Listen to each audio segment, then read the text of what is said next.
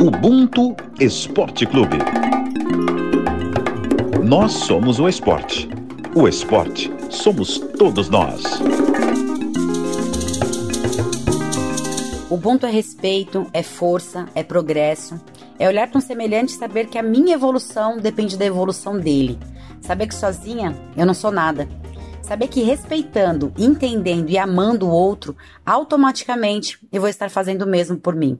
Ubuntu é consciência, é autoconhecimento. Ubuntu é amor. Fala galera, Ubuntu Esporte Clube na área, número 26, e essa definição de Ubuntu que vocês ouviram é da Denise Thomas Bastos, repórter aqui do Esporte da Globo, parceirona Denise. Eu sou Thales Ramos, editor de textos do Esporte da Globo, e hoje a gente juntou o nosso time aqui para debater um tema complexo, para refletir sobre ele e deixar, mais do que procurar uma resposta, deixar principalmente algumas pulgas aí atrás da, das orelhas aí da nossa audiência, que é sobre a elitização das arquibancadas do futebol brasileiro. E uma das consequências dessa elitização é o embranquecimento desse espaço, né? Como em todo espaço elitizado, o povo preto está ausente nesse momento das arquibancadas do futebol brasileiro, coisa que até um tempo atrás não acontecia a gente lembra que a inserção do negro no futebol brasileiro foi com muita luta. E a conquista desse espaço é um dos maiores, é uma das maiores conquistas do nosso povo, porque o futebol começou como um esporte de elite. E a gente conquistou esse direito, não só de praticar, mas como de assistir também, né? E assim o futebol se tornou um produto de excelência brasileira, né? O Brasil passou a ser conhecido no mundo todo por conta do seu futebol.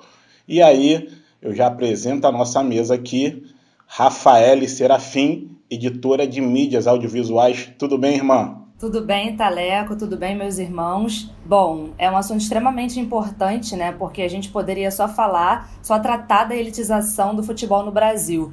Mas aqui no país a pobreza tem cor, então se entre os mais pobres, a cada quatro pessoas, três são pretas, a elitização ela vira sinônimo de embranquecimento, né, Thales? É isso, é isso, é isso. João Felipe, nosso estagiário, brabo também. Como é que você tá, meu camarada? Tô bem, tô bem. Meio mal, né? Esse calor de Bangu é difícil ficar bem 100%, mas na medida do possível a gente vai.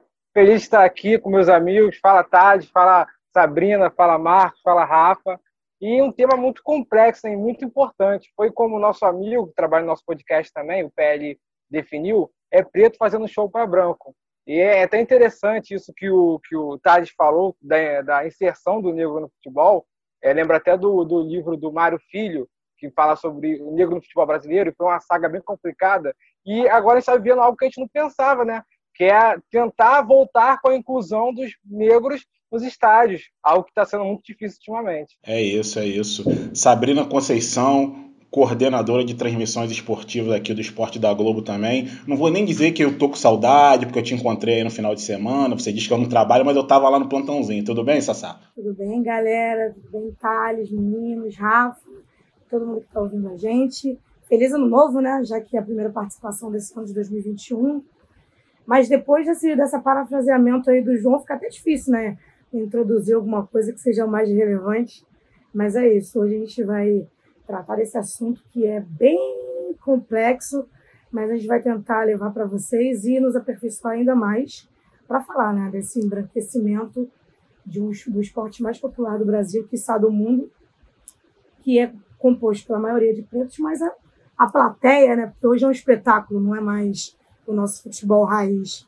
Espetáculo agora só para elites capitalistas desse país. Vamos lá. Marcos Luca Valentim, coordenador de transmissões esportivas aqui do Esporte da Globo também. Tudo bem, Brabo? Tudo bem, bom dia, boa tarde, boa noite, boa madrugada a todos e todas e todos.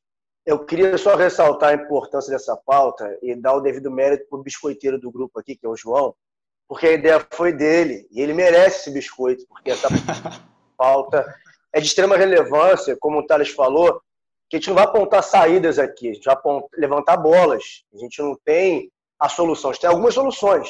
Nessa aqui é um tema muito mais, como vocês todos disseram, muito mais complexo do que apenas um embranquecimento natural. É óbvio que o fim é o racismo, como o meio também é e o início também é. Mas tem muita coisa que permeia tudo isso que é o que a gente se dispõe a mergulhar um pouquinho aqui nesse episódio. E eu acho, pessoal, que vale a pena é a gente ter como como ponto de partida, né? Não só por, por, por nós quatro, nós cinco, né? Sermos aqui do, do Rio de Janeiro, mas eu acho que o, o Maracanã ele é um bom ponto de partida para essa nossa reflexão aqui. Por quê? Porque o Maracanã, além dele ser o estádio mais importante do Brasil, ele tinha uma peculiaridade dos outros estádios é, geridos por, por, por, governos estaduais ou municipais do Brasil. Ele sempre foi a casa dos times grandes do Rio, né? Fluminense, Flamengo, Vasco, Botafogo. Antes aí que o torcedor do Vasco me, é, me mate, eu não estou desconsiderando São Januário não, mas o Vasco tem grandes jogos da sua história dentro do Maracanã. E aí, depois desse processo que alguns estádios brasileiros passaram, né, de reformas para entrar no padrão FIFA, eles ficaram muito, muito caros. O ingresso saiu no preço do ingresso, né? Todo custo que envolve você manter um estádio com cadeiras mais caras, com uma segurança maior, uma fiscalização maior. E qual a questão do Maracanã aqui? Ele era um estádio público, né, como eu já citei aqui, e onde os clubes dividiam os, custo, os custos com o Estado nos dias de jogos. Depois não. Ou seja, no dia que Flamengo, Vasco, Fluminense e Botafogo jogavam ali no Maracanã, eles tinham esses custos divididos. Só que tem os custos né, do dia a dia do estádio. Isso não era repassado aos clubes, ok. E por quê? E por conta disso, quando ele é privatizado e essa gestão passa é, para a mão dos clubes, né? no caso Fluminense, Flamengo, né? aqui no caso do Rio de Janeiro, essas contas desses gastos de manutenção eles passam a subir. E aí não tem como, gente, esse gasto não ir para o preço final do ingresso, entendeu?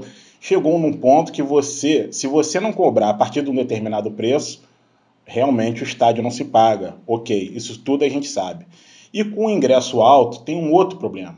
O povão realmente não tem representatividade, né? E a questão da privatização, calma. Como diz aquele samba ali do Miltinho com a Elza Soares, devagar com a louça. Não é bem assim. Não é necessariamente a privatização que transformou é, e isso da maneira como a gente está vendo, mas a maneira como ela é feita, porque o governo, no caso, ele não exigiu nenhuma contrapartida da iniciativa privada que contemplasse as pessoas mais pobres, de repente com uma cota de ingressos, de repente com, é, com setores né, mais populares. Então, assim, a partir do exemplo aqui do Maracanã, eu acho que a gente tem um bom ponto de partida para a nossa reflexão. Eu acho que faltou nessa transição, nessa construção dos estádios mais novos, né, talvez essa contrapartida do governo fazer com setores mais populares, é, de exigir uma cota mínima de ingresso, porque, afinal de contas, é, esses estádios eles foram construídos com dinheiro público. E para começar analisando, Thales, acho que a gente pode tomar como base o fator renda, que seria o salário mínimo, versus o valor do ingresso, até porque a economia do Brasil é instável e da década de 70 para cá nós já tivemos quatro moedas diferentes e também variação na inflação.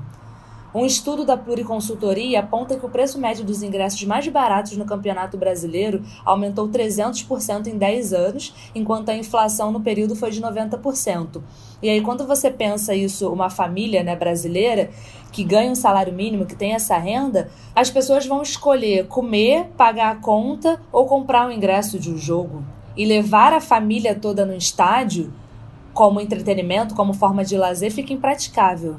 Mas esse processo foi gradativo. Do final dos anos 90 até meados dos anos 2000, os ingressos foram ficando mais caros. A geral já foi dando lugar às cadeiras numeradas.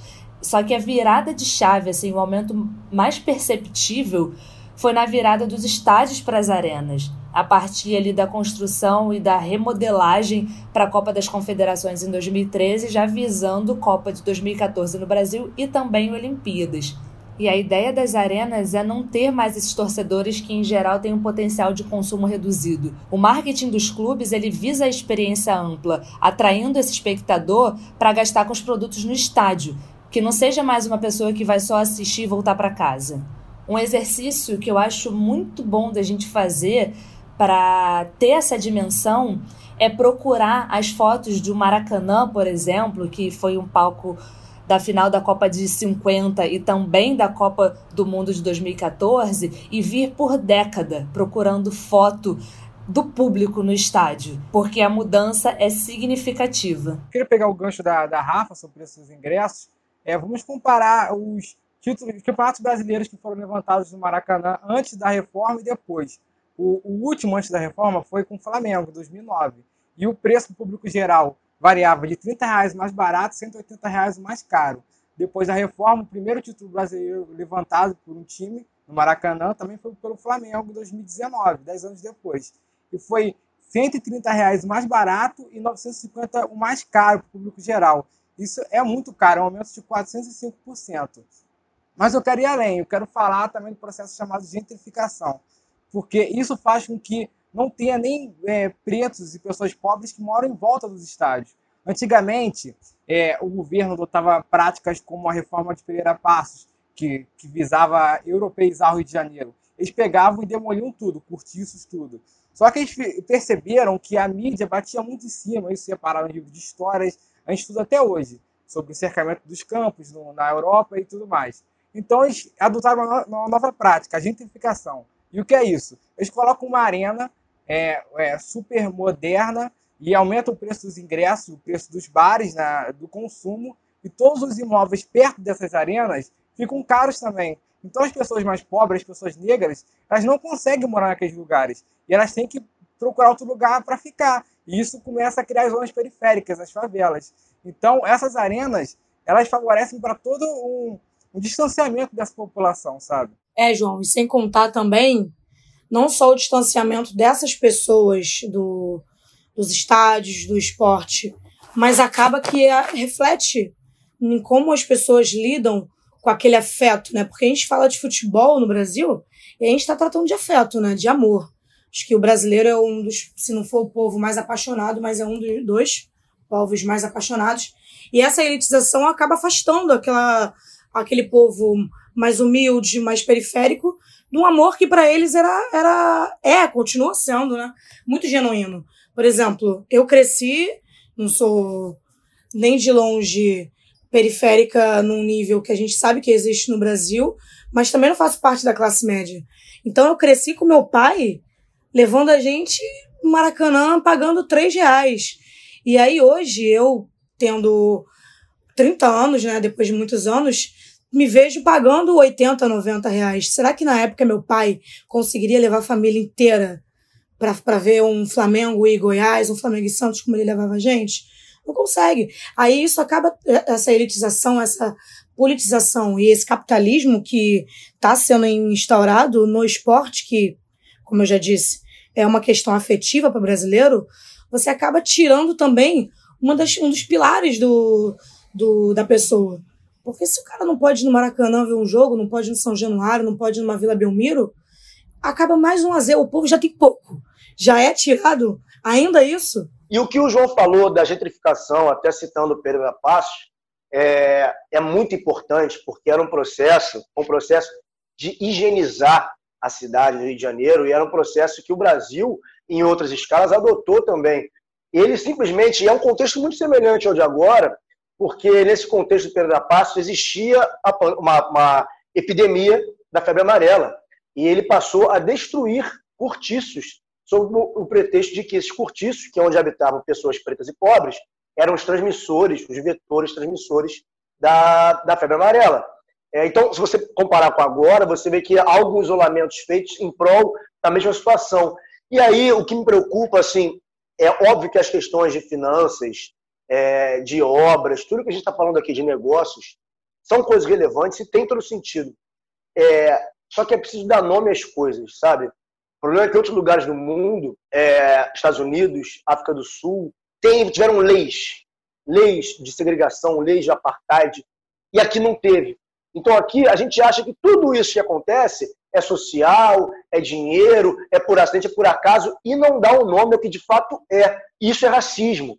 E a partir do momento que sabe, que você adota uma postura, uma medida, que você sabe que vai excluir várias pessoas, vai excluir um grupo de pessoas, e você assume esse risco sem ter por trás nenhum plano que coloca essas pessoas no lugar que elas perderam, isso é conivência com racismo e, como tal, deve ser encarado. E aproveitando o que o Marcos acabou de dizer, o que a Sabrina também tinha dito antes, é, eu lembro só o seguinte, que por exemplo, a Sabrina deu esse exemplo, né, do, do ambiente familiar, né, do pai levar e tal os filhos. E assim, o estádio de futebol é mais um espaço que está sendo negado, né? Porque eu lembro quando eu era pequeno, uma coisa também que era muito popular era cinema. Tinham vários cinemas espalhados pela cidade. Você podia levar a família, levar até um amiguinho dos filhos, que não era tão caro. E hoje em dia, você ir no cinema mais de uma vez por semana fica impraticável pelo preço. E aí tiraram o, o, o futebol entrou também nesse patamar, né? De um espetáculo é, caríssimo. E aqui também não se trata, como o Marcos disse, também de ficar demonizando as novas arenas, porque elas são caras, ok. Se o, o clube de futebol ele quer montar uma arena caríssima, porque ele acha que o torcedor dele vai alcançar esse patamar, ok. Mas esse é o único modelo que existe? É só esse modelo de estádio que pode ser feito? Entendeu? Acho que o ponto aqui é esse. Em 2013, é, como a gente que é do Rio, né, tem mais exemplos é, regionais porque a gente mora aqui no Rio. Mas assim, em 2013, é, eu era estagiária, ganhava uma merreca de 650 reais igual a maioria do brasileiro, e foi em todos os jogos da parte final da Copa do Brasil. Quando chegou na final contra o Atlético Paranaense, eu não tive como ir, porque o ingresso era 250 reais, 250 reais era muito dinheiro para mim. Continua sendo muito dinheiro para qualquer pessoa que seja nos padrões normais da nossa população. Só que eu fiquei arrasada, eu fiquei mal, porque eu não podia pagar 250 reais, eu tinha meio, ok, 125. Agora dá. Não, não dava. Falou assim, gente, a gente fez parte daquele, de todo aquele trajeto e agora nos foi tirado isso por conta da, da, da, política de capitalismo, de querer ganhar sempre em cima de tudo e tirou, mais uma vez, a parte afetiva que eu não pude fazer parte daquele momento por conta do financeiro. E nessa fase, sabe, a final da Copa do Brasil teve esses ingressos de 250 como os mais baratos e os mais caros custavam 800 reais e nós estamos falando de uma competição nacional e que não é a principal competição do país. Mas um dos fatores que deu a fidelidade a alguns e tirou outros de vez dos estádios, além de toda a questão de gastos e tal, foi o plano de sócio-torcedor. Em 2019, Grêmio e Inter faturaram 75 e 74 milhões, respectivamente, com o plano, seguido do Flamengo, que faturou 61 milhões, o Palmeiras 46, o Vasco 36 e no final da lista o Goiás, que arrecadou 1 milhão com o programa. Nesse período de pandemia, estima-se uma queda de quase 50% da receita dos clubes por conta da falta de público nos estádios, que também causa uma menor procura pelo programa de fidelidade e pela queda no número de patrocínios. E aí, só rapidamente fazendo um paralelo regional com o Carnaval de Salvador, que é a cidade fora da África mais preta do, do mundo, é, o Carnaval de Salvador você tem muito bem dividido, onde tem preto, onde tem branco.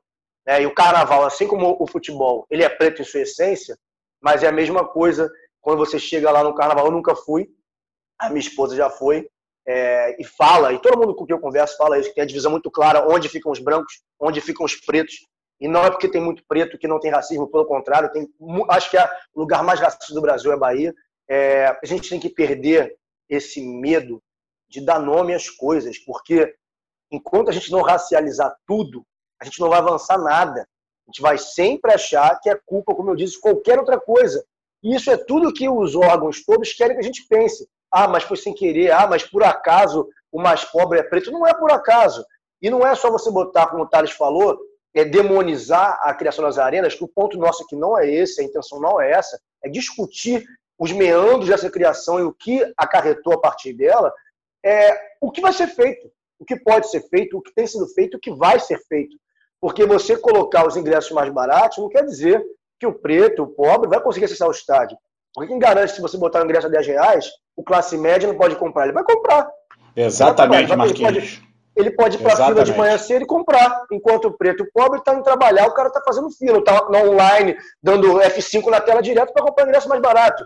Sem contar o acesso, né, Marquinhos? A própria internet, se você botar ingresso pela internet, é totalmente diferente. Exatamente. Já, já, é, uma, já é uma questão de você é. É, já, já, já segrega, você coloca apenas pela internet. Mas, enfim, essa medida de colocar ingresso mais barato, que se cobra, não é o fim, não é a solução. Porque, como eu disse, pode ser alguém de classe média que compre. Então tem que ter uma medida que, que seja por comprovação de renda, seja qualquer outro tipo, mas que saibam que o, o problema de tudo isso, a grande medula, o que rege essa questão é sim a questão racial.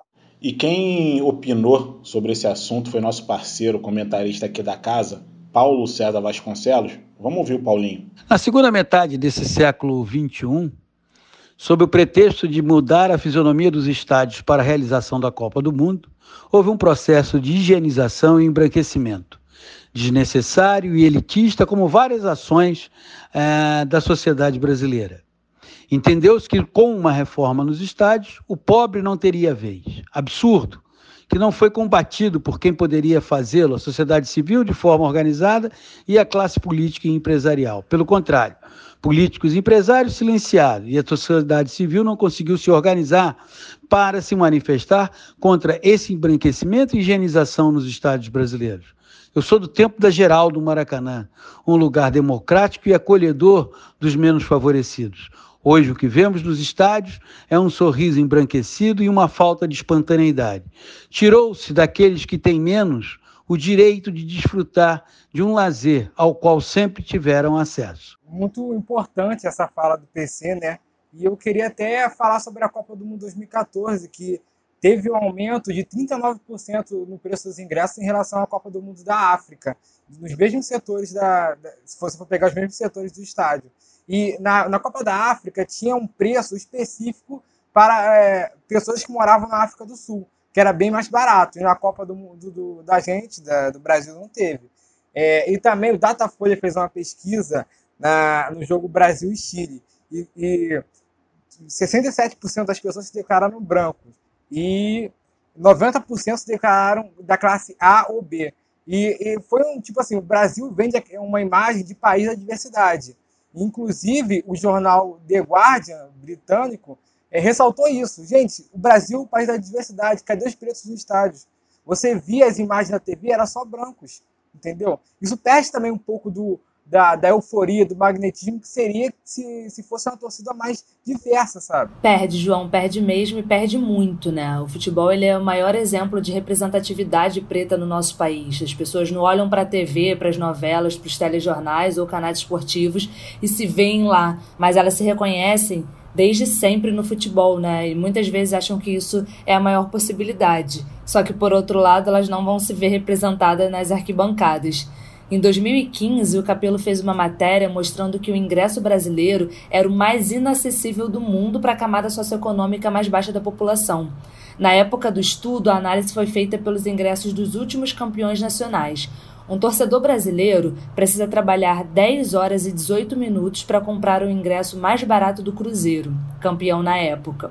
Um alemão tem que gastar 1 hora e 48 minutos para assistir uma partida do Bayern de Munique. O francês, no país que tem uma das cargas de trabalho mais baixas da Europa, trabalha 2 horas e 36 minutos para ver o Paris Saint-Germain jogar. Um inglês, no território onde a camada mais pobre da população vê futebol pela TV a cabo e ingressos são reconhecidamente mais caros, leva 6 horas e 18 minutos para uma partida do Chelsea. Até argentinos e portugueses, em economias mais frágeis, têm de trabalhar menos para assistir Racing em Benfica. E mesmo sendo negócio e fonte de renda para os clubes, essa postura também tem muito a ver com o perfil de cada diretoria. Ceará e Fortaleza, no Brasileirão de 2019, mesmo não vivendo grande expectativa no campeonato, mantiveram ingresso barato, na média de R$ 14 e 16 reais, e estiveram entre as maiores médias de público da competição. Já os solistas Havaí Chapecoense, em situação ainda mais difícil na tabela, preferiram manter seus ingressos caros e performaram entre as piores médias de público do Brasileirão em 2019.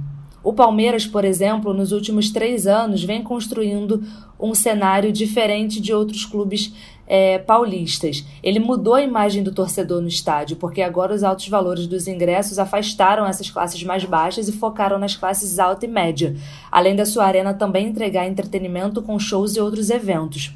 O Corinthians já não vai ser tão radical porque a torcida vai reclamar massivamente. Esse contexto supervalorizou as arenas como a da Baixada e subvalorizou estádios como o Morumbi, que antes eram muito badalados. Eu acho muito importante esse, esse, esse giro que a Rafa deu, fazendo essa relação né, do poder de compra de cada país. Porque isso daí meio que destrói um argumento que as pessoas sempre falam aqui. Sempre falam, não, algumas pessoas falam aqui, ah, mas o ingresso de futebol é caro em qualquer lugar do mundo. Ok, pode ser caro em qualquer lugar do mundo, mas a realidade do Brasil não é a realidade do, do, do resto dos países. Porque a gente tem sempre como a Europa como modelo, né? Mas até a gente chegar nesse nível Europa, é uma caminhada muito longa.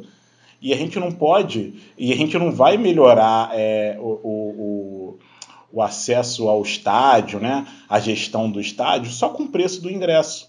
Acho que essa, essas elucidações são muito importantes para a gente também entender essa, esses valores exacerbados, né? Mas a gente tem que lembrar também que, infelizmente, é, o futebol aqui no Brasil, assim como em todos os lugares, né, é, virou um negócio. E assim, isso só reflete nas arquibancadas. Hoje você tem um garoto de 17 anos que já tem empresário há 5 anos e ele é tratado como uma mercadoria dentro do plano do futebol. Então, os torcedores só ficaram à mercê disso, porque é aquela coisa, oferta e procura. Os estádios continuam, continuam cheios. Você olha o ingresso do jogo do, do Flamengo e Botafogo, ingresso a 70 reais e o estádio lotado, sabe? Então, acabou que as arquibancadas viraram também essa questão de mercadoria mesmo. Acho que aqui no Brasil tem muito mais do que nos Estados Unidos, do que na Alemanha, porque na verdade na Alemanha você compra ingressos por pacote. Você compra quando começa a temporada. Não existe uma inflação que acontece de acordo com o que acontece aqui no Brasil. Por exemplo, no início do ano, o Fluminense não está em nenhuma competição. Aí o ingresso é 20 reais. Se o Fluminense chegar na Copa do Brasil, na Sul-Americana, o ingresso vai para 100. Lá não funciona assim. Lá tudo é vendido por pacote no início de cada temporada. Então, essa exploração se deve muito menos. Então, aqui no Brasil ainda existe essa questão da exploração dos torcedores e, mais uma vez, falando do capitalismo se aproveitando do afeto das pessoas. E aí eu fico pensando, galera, qual é o papel do, dos clubes de futebol nisso? Né? Eu acho que. É tudo bem, a gente falou dessa transição né, do público para o privado, mas a gente pega, por exemplo, o Corinthians construiu um estádio com, com dinheiro público e não tem essa contrapartida de setores mais populares, assim como outros estádios do Brasil. Né? Falo do Corinthians porque o Corinthians agora apresentou até um plano de pagar o estádio num determinado tempo, é, etc. Mas qual, qual o papel do clube de futebol nisso, porque o que eu vejo é o seguinte: é, a gente lida nessa na questão da racial e a gente fala isso praticamente aqui desde o primeiro programa com uma com a questão do imaginário, né, da construção do imaginário. E aí o que eu vejo é que essa população mais jovem e preta, essa construção de você ver o time o seu time de coração ali dentro do estádio de futebol, ela não vai ser construída, né? Se a gente continuar desse jeito.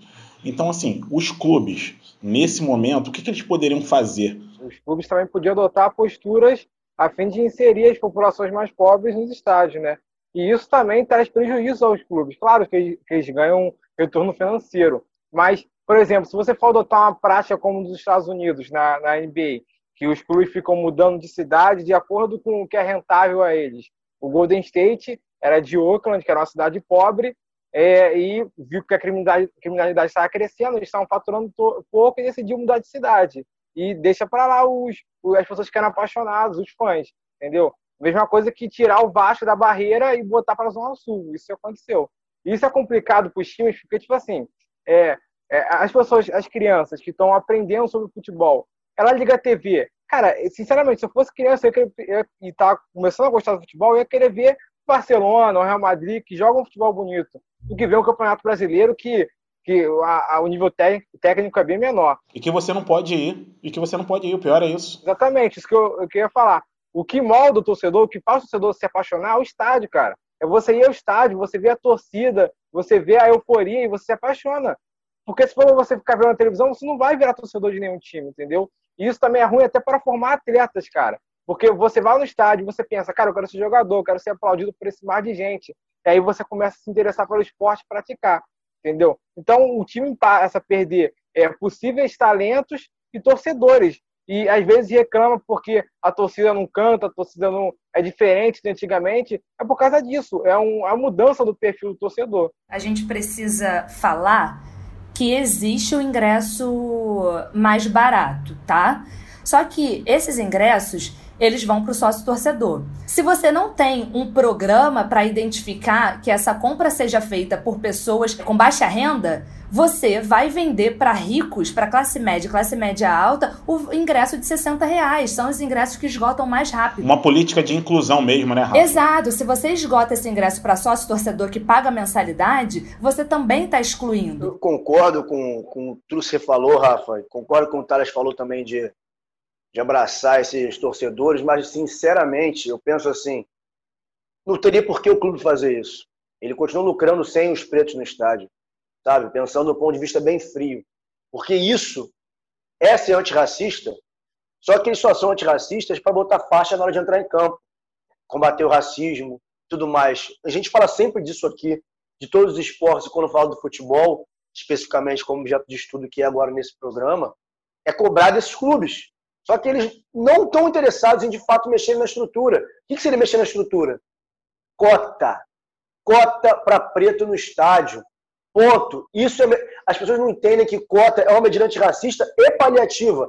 Até que as pessoas possam, por conta dos subsídios que o Estado oferece, poderem estar nesse local, elas precisam de cota, porque quem tira elas de lá é também o Estado e todo o sistema que as oprime. Logo, você pegar o que precisa para ter cota? comprovação de renda, comprovação de fenótipo, de cor. Beleza, a gente pega todo o padrão IBGE para colocar essa pessoa lá e vai ter cota. Só que para o clube é interessante isso? O clube é dinheiro. É interessante? Os estádios não estão enchendo porque não tem preto lá? Não. O clube está falindo porque não tem preto lá? Não. Então, o que vai mudar para o clube? Eu adoraria que eles enxergassem, pô, realmente, perdeu a nossa essência. Como o João falou, eu concordo integralmente. Eu cansei de ir para o Maracanã em, é, dessas duas épocas, e é muito óbvia a diferença. É muito óbvio chegar no Maracanã 10 anos atrás, pessoal desesperado, pulando, cantando, em, em pânico, e chegar hoje em dia, pessoal tirando selfie. É óbvio. É, tirando selfie, maioria branca. Só que assim, o que muda para o clube? Nada. Em termos financeiros, nada. Então, adoraria que eles pensassem nessa essência, mas, sinceramente, eu não vejo mudança nessa perspectiva a partir do momento que eu entendo que não querem mexer na estrutura. Que é muito mais fácil, é muito melhor você não parecer racista do que você de fato ser. Uma imagem está ilibada. Então, deixe eles acharem que é um problema social. E Marquinhos, até aproveitando o que você disse, o que o João disse lá no início, né, de preto dando espetáculo para banco, é impressionante, né? É, é, é, fácil de ver como o racismo ele se adapta, né? A gente falou no início, né, que o, que o futebol ele foi uma conquista dos pretos, né? A gente conquistou o direito de jogar né, e de assistir futebol, e isso agora é, está sendo tirado da gente, né? Mas não dá, como o Marcos disse aqui, não dá o devido nome a esse processo, né? E isso que eu acho importante a gente dizer aqui.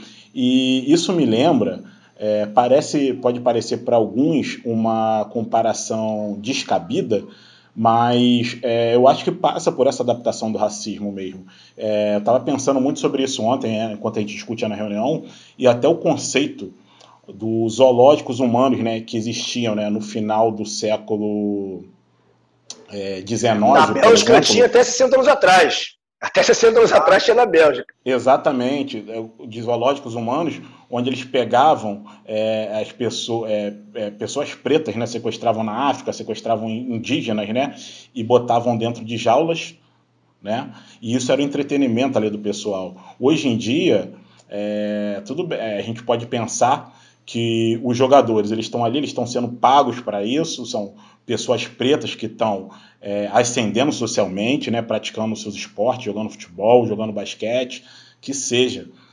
Mas me fez lembrar sobre isso, porque assim é um espetáculo de, é, é um espetáculo onde o preto ele está incluído para praticar o esporte e, nem, e não para pensar o esporte, né? É, não tem dirigente, tem poucos Aquela técnicos. frase que o Silvio Almeida disse lá atrás no programa pra gente, né? A divisão racial do trabalho. Exatamente. Então, assim, essa capacidade de adaptação do racismo e a ausência dessa palavra racismo no debate, como o Marquinhos falou, é uma coisa que é, me chama atenção, né? O racismo é isso, né? O racismo é aquele monstro monstro de argila que ele vai se, vai se modificando né, durante um tempo. Né? Uma hora você faz um bonequinho, outra hora você faz um bonecão, mas está ali sempre. O Maracanã é um dos estados que tem mais gratuidade no Brasil, sabe? Se você for pegar outros estados, como Porto Alegre, Arena do Grêmio, até pouco tempo atrás, só, só tinha gratuidade em crianças menores de dois anos, crianças de colo, entendeu? Então, é, e no Maracanã, em 2013, os clubes lutaram para que diminuísse a gratuidade, sabe? É, é, o que a gente está esperando um avanço, mas o que a gente vê, na verdade, é uma regressão. É, cada vez mais os clubes querem lucrar mais e diminuir essa, essas gratuidades. Em relação à gratuidade, é, e essa questão que o Marcos falou também de, de que o clube não está nem um pouco interessado em, em padronizar essa questão de cota, essa questão de um acesso mais amplo para classes trabalhadoras. O Flamengo tinha um projeto em 2005, se eu não me engano, quando o clube não tinha não tinha todo esse glamour, que só ia para o estádio. Aquelas pessoas que de fato acompanhavam ali, não tinha essa essa popularização, não tinha essa torcidinha Nutella que a gente fala hoje, né? E o Flamengo tinha um projeto de sempre deixar família e e colegas de trabalho de pessoas que trabalhavam no clube. Então, isso foi em 2005. Isso a gente tem 15 anos, que vai fazer 16. E hoje, se você perceber, nenhum clube vai fazer isso de ocupar um espaço que pode ser vendido para encher uma parte e deixar de ganhar dinheiro. Então, essa questão da cota eu acho que vai ser bem inviável para acontecer nos últimos 5, 10 anos. Porque os clubes não estão nem aí, eles querem dinheiro. E aí já continuar vendo chuva de flash e de selfie na, na arquibancada, ao invés de, de ver foguetes e bandeiras, né? Mas isso é já uma, um trabalho das instituições, né? Então, por exemplo, a Copa de 2019, a Copa América, foi aqui no Brasil, mas é uma organização como Ebol e tudo mais. E eles também têm esse pensamento óbvio, né? Eles têm esse pensamento de exclusão mesmo e de higienização que o PC falou muito bem é, no áudio dele pra gente. Por quê? Eu estive na Copa de 2019, na final da Copa América, porque eu tinha um sonho de ver o Brasil jogando e conquistando um título aqui. Só que é muito difícil ir a jogos do Brasil aqui no país, um porque tem pouquíssimo e quando tem os ingressos são extremamente caros. Claro que já existe uma diferença nos jogos de seleção brasileira e jogos de clube por valor e por afinidade também, né? Porque essa afinidade pela seleção brasileira ela foi se perdendo e ela foi se tornando cada vez mais elitista mesmo. Então, é, durante a Copa de 2019, os valores dos ingressos é, eram muito caros. Existiu uma carga de ingresso a 60 reais que não contemplava nem abertura, nem final, nem semifinal, e esgotou logo, obviamente e era compra pela internet. É, com isso, houve um esvaziamento dos estádios durante a competição e por vários momentos os ingressos encalharam mesmo. E mesmo vendo isso, não teve, não foi do interesse da competição liberar esses ingressos mais, de forma mais barata, doar para colégios, sabe, para que as crianças comparecessem. Não aconteceu isso. Eles preferiram estádios vazios numa Copa América, numa, numa competição é, continental para ter só quem eles queriam ali. Por exemplo, esse ingresso mais barato, de 60 a 100 reais, é, em outras moedas sul-americanas, também era preciso muito dinheiro para entrar na partida. Então, na Venezuela, eles precisariam de 200 mil bolívares soberanos, os argentinos gastariam cerca de 1.354 pesos, os paraguaios precisariam de 192 mil guaranis para conseguir entrar. A gente também viu um esvaziamento é, em 2019, totalmente diferente da Copa de 2014, dos sul-americanos aqui no Brasil acompanhando os jogos. A final do Maracanã, o ingresso mais barato custava 260, o mais caro 800 1990. Praticamente não tinha gente preta vivendo lá, sabe, como espectador. Eu tava lá, meu marido, nós éramos as únicas pessoas pretas ao nosso redor. Alguns poucos peruanos, porque afinal foi Brasil e Peru, alguns poucos peruanos por perto, mas pretos brasileiros a gente sabe exatamente onde tinha em quantidade, e era prestando serviço. Eu li recentemente no site Alma Preta que fez uma matéria sobre esse contexto histórico. Então, em 1911, aconteceu em Londres o Congresso Internacional das Raças, e a ideia desse encontro era buscar soluções para os países com problemas, problemas étnico-raciais, problemas, eles tratavam assim. O João Batista de Lacerda, que foi o representante brasileiro, apresentou um projeto de Estado para resolver essa questão. E a intenção do governo, que na época era chefiado por Hermes da Fonseca, era de exterminar a presença física e cultural do negro em 100 anos era para apagar a história mesmo dos africanos no Brasil, mesmo tendo um país construído com sangue africano. E aí quase é, conseguiram, né? Dá pra gente perceber, senão a gente não estaria aqui falando sobre isso. Se não fosse muita resistência dos nossos ancestrais, muita resistência nossa, é, enfim, vieram as políticas do embranquecimento que a gente já conhece, e hoje a gente vê um dos principais símbolos da cultura negra sendo embranquecido, que é o futebol. A Rafa falou rapidamente dessa questão do contexto, só para me alongar muito aqui, é, mas é que esse é um oráculo para a gente, que é Abdias Nascimento, Genocídio do Negro Brasileiro, ele nesse livro, ele propõe várias medidas para acabar, né, para a emancipação da população negra, para demolir, extirpar o racismo, mas ele analisa o genocídio negro brasileiro em vários aspectos, não só o genocídio da carne, o corpo, não só a nossa morte física. São vários pontos, e um dos pontos, dos diversos pontos, é matar a cultura, embranquecer a cultura, privar a população preta de lugares que é dela por direito. E isso tudo está acontecendo aqui. E o Abdias escreveu esse livro em 1978.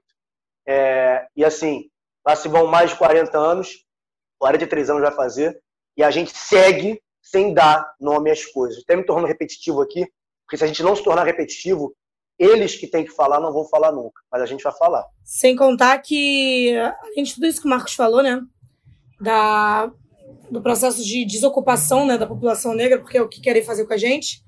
Existem leis que corroboram essas questões de lazer, de entretenimento, e que a gente também não, não levantou, porque está na nossa Constituição que a população, ela, a, a política e os políticos, o Estado, eles devem nos proporcionar lazer. Se o, o futebol se torna um lazer da população, essa politização, essa, esse embranquecimento só está deixando 56% de um país inteiro de 250 milhões de pessoas sem essa questão que também é lei. Galera, então é isso. Acho que a gente tem é, a gente tem uma questão aqui, uma questão para reflexão. É, como o Marcos disse, é preciso que a gente dê nome às coisas, porque esse processo de embranquecimento dos estádios de futebol, ele não é gratuito, ele é um projeto. A gente já viu isso acontecer outras vezes em outros setores e a história, essa história racista, acontece diante dos nossos olhos. Galera, foi ótimo estar aqui com vocês. Obrigado, Rafa. Obrigado, Sabrina. Obrigado, Joãozinho. Obrigado, Marcos. E até a próxima, galera.